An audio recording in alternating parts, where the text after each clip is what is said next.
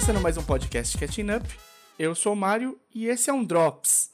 Um Drops para falar de Blue Beetle, o Besouro Azul, novo filme da DC que chegou nos cinemas agora em agosto. E tinha tudo para ser fadado ao fracasso. Falamos aqui sobre isso no último episódio do Drops, em que dissemos que vários filmes estão indo muito abaixo do box office da espera, da expectativa que tinha-se para do que eles poderiam conseguir no, nos cinemas, né, de dinheiro, de, de público e tudo mais. O Blue Beetle entra nisso, né? Porque ele vem numa sequência de desastres da DC no cinema, começando com Adão Negro, depois Shazam 2, Flash e agora o Blue Beetle. O Blue Beetle ficou num limbo por um tempo, porque chegou a ser pensado ele ser lançado só em streaming, mas foi lançado no cinema. E ainda bem que foi lançado no cinema. Vamos falar então um pouquinho desse filme, vamos falar um pouquinho do personagem, para preparar vocês e claro, depois a gente vai ter uma sessão de spoilers para poder falar mais a fundo do filme. Whatever you can imagine, I can create. Let's party. Então, Blue Beetle, esse Blue Beetle que está nos cinemas, o Besouro Azul que está nos cinemas, é a terceira encarnação do Blue Beetle, ele do, do Besouro Azul. Ele teve uma encarnação chamada Dan Garrett, ou Garrett, é, que é da, da, da era de ouro dos quadrinhos da DC. E depois ele teve um cara chamado Ted Cord. Esse talvez o Besouro Azul mais famoso, besouro que ficou muito tempo dentro da Liga da Justiça. É, participou ali do, do evento da morte do Super-Homem, né, nos quadrinhos, quando tentou também parar o Doomsday, o, o Apocalipse, é, é, que estava invadindo a Terra. E foi, e, e foi completamente destruído pelo apocalipse na porrada, acabando, acabando ficando em coma. Sai do coma e volta a ter aventuras ali com a Liga da Justiça, entre outras coisas. Quando ele sai de cena, o Ted Cord, passa algum tempo sem ter um, um besouro azul no DC, até aparecer o Jaime Reyes. O Jaime ele é um, um, o personagem principal desse filme da DC que está nos cinemas e ele é bastante diferente das duas outras aparições do, do, do Besouro Azul. Ele tá ligado a um escaravelho que parece ser alienígena a princípio, que dá os superpoderes para ele. O filme é escrito pelo Garrett Dunet Alcocer. O Garrett Dunet Alcocer é mexicano e é também escritor de quadrinhos, então ele tem bastante propriedade para falar sobre isso daí. E é dirigido pelo Angel Manuel Soto, que também tem é, a base familiar aí latina. O mais nascido em Porto Rico, né, que é, um, é a parte latina americana, né, ele é um território americano, apesar de não contar como um estado americano por, por se, per se. O Angel Manuel Soto dirigiu alguns filmes antes de chegar nesse no filme do Besouro Azul. É, e o escolheu como ator principal para fazer o papel do Besouro Azul o Cholo Mariduenha.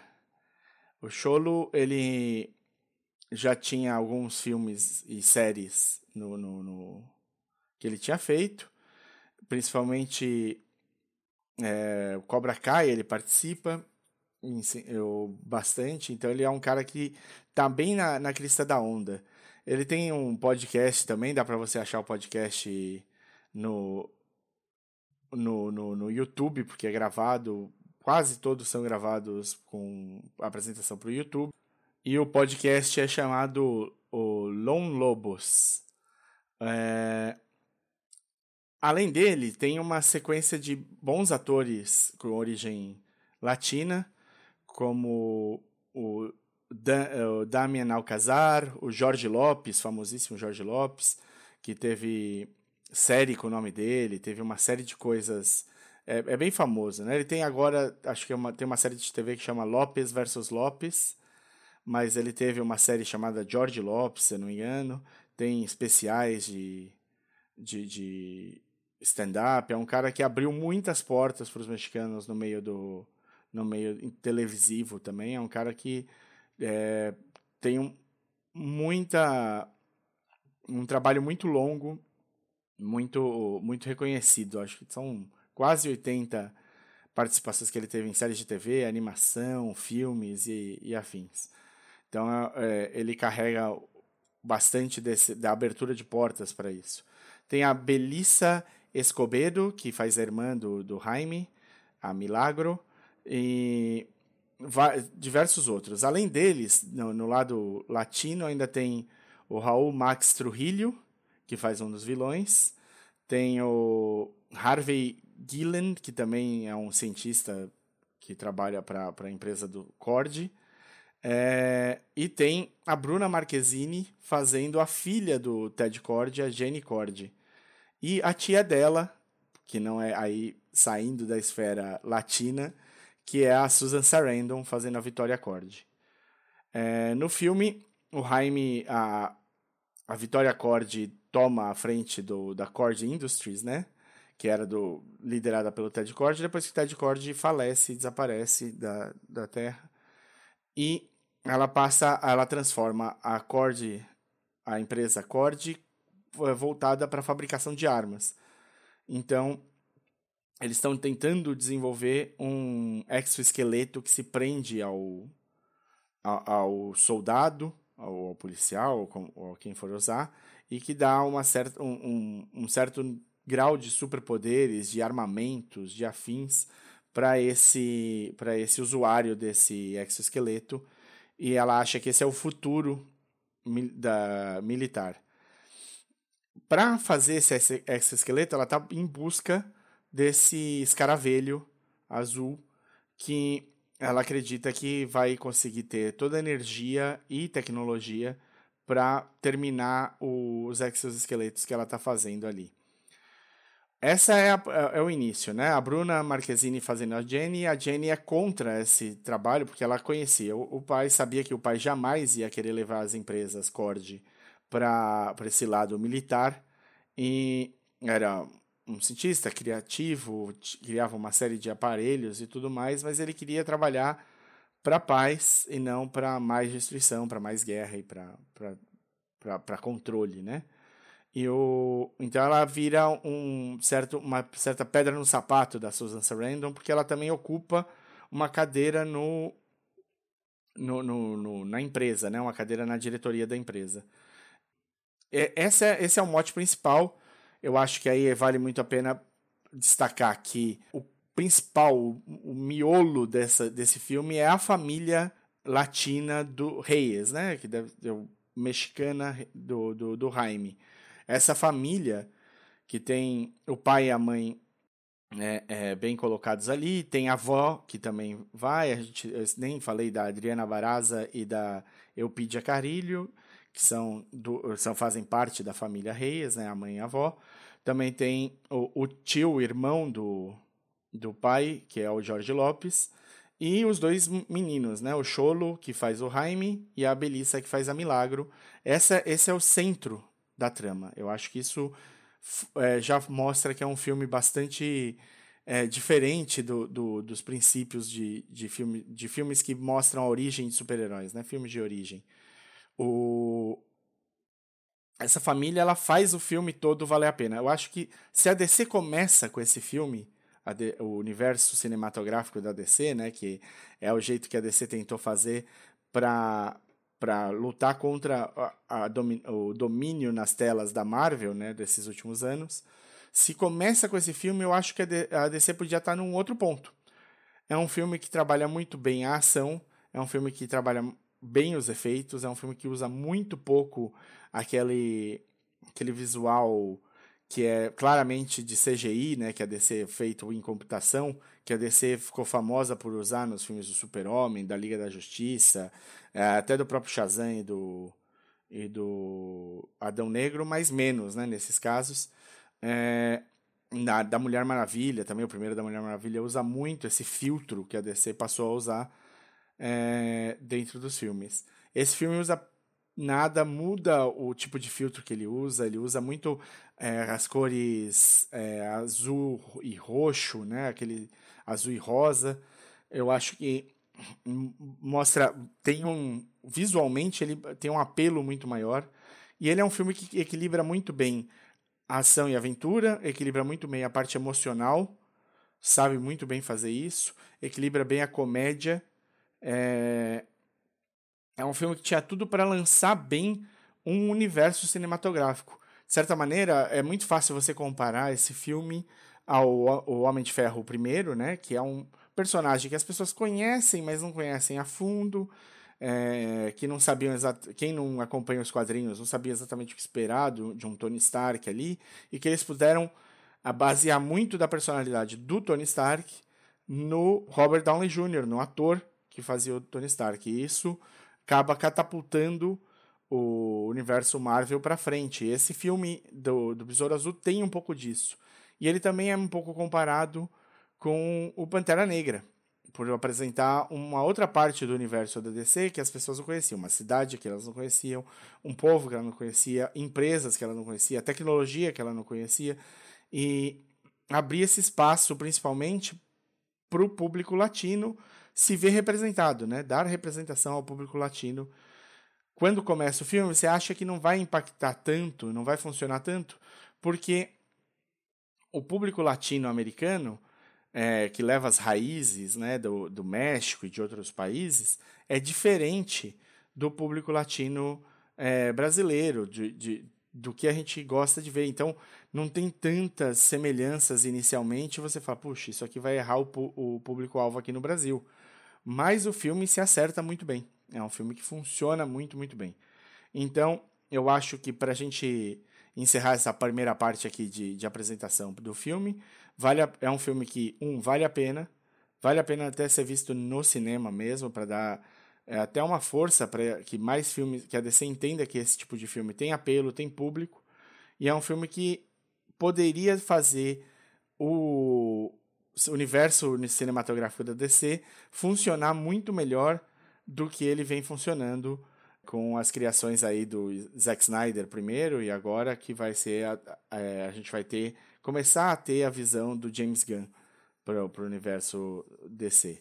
Então, esse, se o James Gunn enxergar a força e o potencial que teve dentro do Besouro Azul, tem muita coisa que ele pode fazer. Vale também destacar que, claro, né, a, a família é o grande, a grande força do filme, a família Reyes, mas que a Bruna Marquezine está muito bem no filme. Está muito bem, ela vende muito bem, a personagem dela vai muito bem, você consegue se identificar com a Bruna. Eles colocam ali que ela é brasileira, mas é um dado. A, a Jenny é brasileira, mas é só um dado que dão ali, sem ter um peso na trama, nem nada disso. A Bruna está falando um inglês muito, muito bom, sem praticamente sem sotaque eu acho que foi uma escolha muito acertada. Ela tem tudo para se para crescer dentro desse universo DC, se for permitido, né? Ela ainda faz um personagem que é, é, é um elo e um ponto chave, né, sobre a história passada, né, com o pai dela sendo o besouro anterior, com a história atual. Então é legal. Vocês vão acompanhar aí a relação do Jaime com a Kajida, né, que é o, o, esse escaravelho, esse, esse besouro que ele encontra é a, a, a mente que está ali presa, uma, teoricamente, uma, uma inteligência artificial presa nesse besouro. Então, é, é, essa é a trama. É, uma, um filme de origem, um filme que mostra é, um, de como foi parar esse escaravelho que a personagem da Susan Sarandon, a Vitória, estava buscando na mão do Jaime, como eles se juntam, como o Jaime ganha os poderes que ele ganha e, por, e como ele passa a ser caçado pela empresa que queria usar esse escaravelho para criar essas armas. Tá aí o roteiro, tá aí a base. Vamos agora então falar um pouquinho de spoilers. A partir de agora, depois da musiquinha, spoilers para Besouro Azul.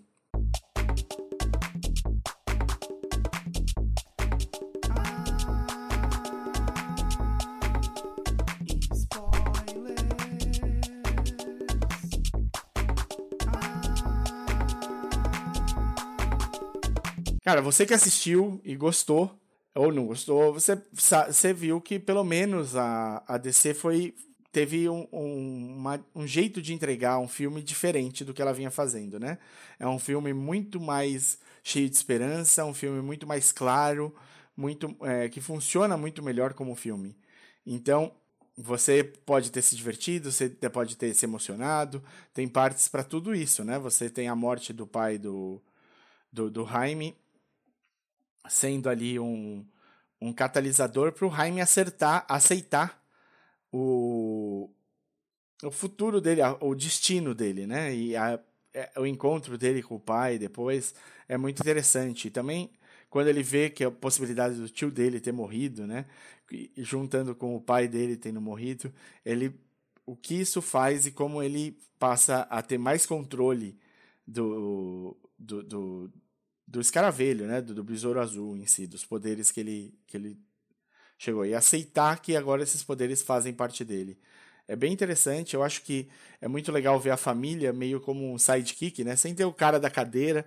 Eu acho que a avó, né, a Nana, é feita pela Adriana Baraza, um personagem incrível, um personagem que vale muito a pena é, de acompanhar. Eu acho que ela também tem coisas nesse nesse filme que valem muito a pena do ponto de vista histórico, né? Eles mostram ali a ação dos americanos nos territórios é, latinos, né, quando eles mostram como o Carapax surgiu no ataque a Guatemala ali, você é, tem essa crítica clara, você tem a avó é, gritando abaixo aos imperialistas, né, num ataque ali, você tem os Estados Unidos, de certa maneira, num ponto de vista, sendo um pouco dos vilões também da história, né, tem essa visão política que é muito comum, é, é muito comum não, mas é mais comum na visão latina dos filmes. Então, eles não deixam, não fazem uma chapa branca completamente ali no filme, colocando é, isso como algo secundário. Não, isso está no centro, né? As pessoas, a vida do, do, do Alberto vindo para os Estados Unidos, levando o irmão mais novo, cuidando, trabalhando de absolutamente todas as coisas que ele podia, podia fazer para manter a família de pé, criando a família dele ali. É... Você tem quando eles percebem que a empresa, né, a Cord Industries, vai atrás do. virá atrás do escaravelho e vai trazer a polícia, porque a polícia está no bolso deles, né? Eles falam lá que quando se tem esse tipo de dinheiro, eles podem. eles mandam também na polícia. E a polícia vai poder chegar lá e pegar a avó para é, é, que não tem o, o, os documentos pra, de imigração para poder ficar lá, vai poder pegar o próprio tio. Eles abrem o jogo ali nessa parte de imigração. Tem bastante coisa política envolvida ali junto disso. Fora que também é um plot que a gente viu, né, do, do no Homem de Ferro, uma, um plot bem parecido, de um cara, de, de uma empresa que está numa indústria armamentista e percebe que a, a, a Jane, no caso, aqui, né, e o, o Robert Downey Jr., né, o Tony Stark, no Homem de Ferro, percebe que, tipo, não é o caminho, né, que eles estão ajudando o mundo a ser um lugar pior. Então, só que, claro, né, é o, o jeito que a Jenny resolve tocar a empresa no final é um completamente diferente do jeito que o Tony Stark vai, vai tocar a empresa, né? Aquela ideia do Tony Stark de que se as armas estiverem nas mãos dos caras bons, a paz vai ser mais facilmente atingida e a Jenny fala, não, a gente precisa trabalhar a comunidade, melhorar a comunidade, dar mais oportunidade para a comunidade e, com isso, diminuir as discrepâncias, as diferenças e com o tempo a paz vai ser atingida dessa maneira, né? Vai estar todo mundo mais feliz, vivendo mais feliz. Então, são jeitos diferentes de encarar é, é, essa situação. É um filme que eu acho assim, achei muito, muito bem feito, um filme com coração, é muito bom o, o, o, filme inteiro está na mão de pessoas latinas, né? Então o diretor ser latino, o roteirista ser latino, os atores principais serem latinos, porque te dá a oportunidade de você ver é, outras maneiras de, de, se enxergar o, o, o filme. Para mim, então, o Besouro Azul, o filme não, e, e o, a situação do mundo, né? Porque o, o, o, que você tem é o reflexo, né? Do, que, do jeito que as pessoas veem. Então, se você tem uma, um filme americano, ele vai mostrar um ponto de vista em 90% das vezes, muito mais americano do que o resto. Então, se você tem um filme no, na mão de latinos, a, a, percepção vai ser muito mais visto pelo, é, pelos latinos. Foi um filme que me surpreendeu, são só duas horas de filme. É, funcionou, para mim, acho que funcionou super bem e que poderia colocar a DC num caminho diferente. Então ele não foi totalmente um desastre no, na bilheteria né, nos Estados Unidos, mas ele teve uma queda muito acentuada da primeira semana para a segunda semana. Perdeu o posto, ele tinha tirado o posto da Barbie de, de primeiro lugar né, no, na bilheteria da, da semana, já perdeu o posto de novo, caiu ali para um terceiro ou quarto lugar. E era esse era o maior problema, essa era a maior indicação. Esse era o, o que de, levou as pessoas a pensarem a lançar ele em streaming, por achar que ele não iria fazer dinheiro na, de, na bilheteria. Então sairia mais fácil, mais barato você fazer um lançamento no streaming do que no cinema. Eu acho que só por isso já vale a pena a gente deixar. O, o dar uma chance para ele nos cinemas. Que, que bom que vocês que estão aqui na parte de spoiler deram essa chance. E eu acho que para dar mais. Dar, mostrar que para DC que existem outro jeito de contar história, outras histórias a serem contadas, outras pessoas prontas para contar essas histórias. E que existe um outro jeito de vender os filmes da DC diferentes do que o que estava sendo feito antes. Então achei muito bacana, acho que é um filme que funciona muito bem. É muito legal a homenagem que eles fazem ao Ted Cord, né? O Besouro anterior. Eu não estava esperando que fosse ter tanta coisa ao Besouro Azul anterior num filme sobre o novo Besouro, né? E funcionou super bem isso daí. Eu acho que eles indo atrás e usando toda a tecnologia acorde ali, né? Desde o besourão, a nave dele ali, até a, a luva, a, as armas, tudo que ele, que ele tinha criado. É muito legal e isso dá, para quem acompanhou os quadrinhos e para quem se afeiçoou ao Ted Cord lá atrás, né? Como o próprio Rudd diz, né? O tio fala, ele era, ele era o cara, né? Ele era divertido, era engraçado, ele tinha todas essas coisas. Claro, ele não era nenhum Batman, nenhum Super-Homem, e aí tem uma crítica que é ótima, maravilhosa, né? A crítica. Um, um segundinho ali só, que era tipo. Ah, eu, ah ele não era tão bom quanto o Batman ou o Super-Homem. Aí eu, o Rudy falar, ah, o Batman é fascista. E talvez seja a primeira vez num filme de super-herói que fascista tenha sido falado, né? Nem no, no, no, Capitão América, quando ele lutava contra os nazistas na Segunda Guerra Mundial, no primeiro Capitão Guerra, primeiro Capitão América, foi falado foi usado o termo ali, né? Então eu acho interessante. Tem um tem críticas muito legais no filme e tem homenagens muito legais também. Eu acho que no final ele funciona como filme, ele funciona como o início de, um, de uma sequência de filmes. Você se afeiçoa aos personagens, a família é muito legal. É, todos eles têm personalidades ótimas, funcionam bem. E eu gosto que tem no final ali, aquela. Depois dos créditos, né? Aquela apariçãozinha do, do Ted Cord falando que ele está vivo, que é uma mensagem para a filha dele, dizendo que ele está vivo. Porque é, é, um pouco parecido do que aconteceu com o Ted Cord nos quadrinhos também. No, no sentido de quadrinhos, o, o Jaime é um pouco diferente no filme do que nos quadrinhos, mas muito nesse sentido do que a família tem. A família representa a mesma coisa para ele, é o, o core do, do, personagem mas a família funciona diferente nos quadrinhos do que ela funciona. O Jaime é mais novo nos quadrinhos também, ele é adolescente. Aqui ele está saindo formado da faculdade. Você tem algumas diferenças nisso, mas que eu acho que no filme ajudam ele a ganhar em peso, em importância e principalmente na parte emocional do filme. É um belo, é um belo trabalho para a parte emocional o, o jeito que eles fizeram. E funciona melhor Talvez, claro, o Jaime ser um adolescente nos quadrinhos funciona melhor para os quadrinhos. Eu acho que para o cinema eles fizeram a escolha certa e trouxeram o personagem um pouco mais para frente aqui, um pouco mais, mais velho. E esse Jaime acaba sendo é, também descobrindo que era possível salvar o Ted Cord, que teria morrido lá atrás. Então essa, essa mini aparição do Ted Cord no, no, no cinema é muito, é muito interessante para fazer esse, essa ligação com, o, com, com os quadrinhos, com o histórico dos quadrinhos. Já que eles mudaram algumas coisas importantes do personagem do Jaime, do, é bom ter ainda assim esse é, essa ligação com o que a gente conhece do, dos quadrinhos do Ted Cord e tudo mais. Acho que funciona, funciona super bem, as histórias dos personagens são importantes. Mesmo a Susan Sarandon fazendo uma vilã óbvia, né? Uma vilã muito muito fácil de você enxergar, mesmo ela tem uma, uma história interessante ali, de ter sido preterida, de ter sido quem trabalhou com o, o, o pai para montar as indústrias Cord como elas são hoje, é, e ter sido preterida na morte do pai pelo, pelo filho homem, né? pelo Ted Cord para levar à frente.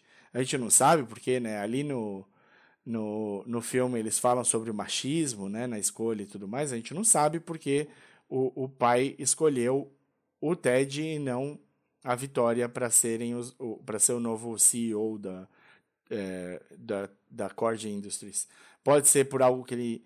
Pode ser, claro, por machismo e por uma coisa muito comum é, do, da sociedade, mas pode ter sido porque ele enxergou algo no TED que ele sabia que seria capaz de tocar a empresa, e pode ser, ter sido também algo que ele enxergou na própria Vitória, né, na própria filha, de saber que a Vitória teria uma sede de poder que não que, que não condizia com o que ele queria para a própria empresa. Então é interessante, eu acho que é, é um filme que funcionou bem. Tem, tem mais alguns detalhezinhos, tem muita coisa do, do escaravelho aí, do, do Besouro Azul que se une ao Cholo, ou que se une ao Jaime, é, nos quadrinhos, né? Ele é alienígena, ele não é? Quem que é a raça? Por que, que a raça criou isso daí? Por que, que ela distribuiu? O escaravelho é bonzinho ou não é?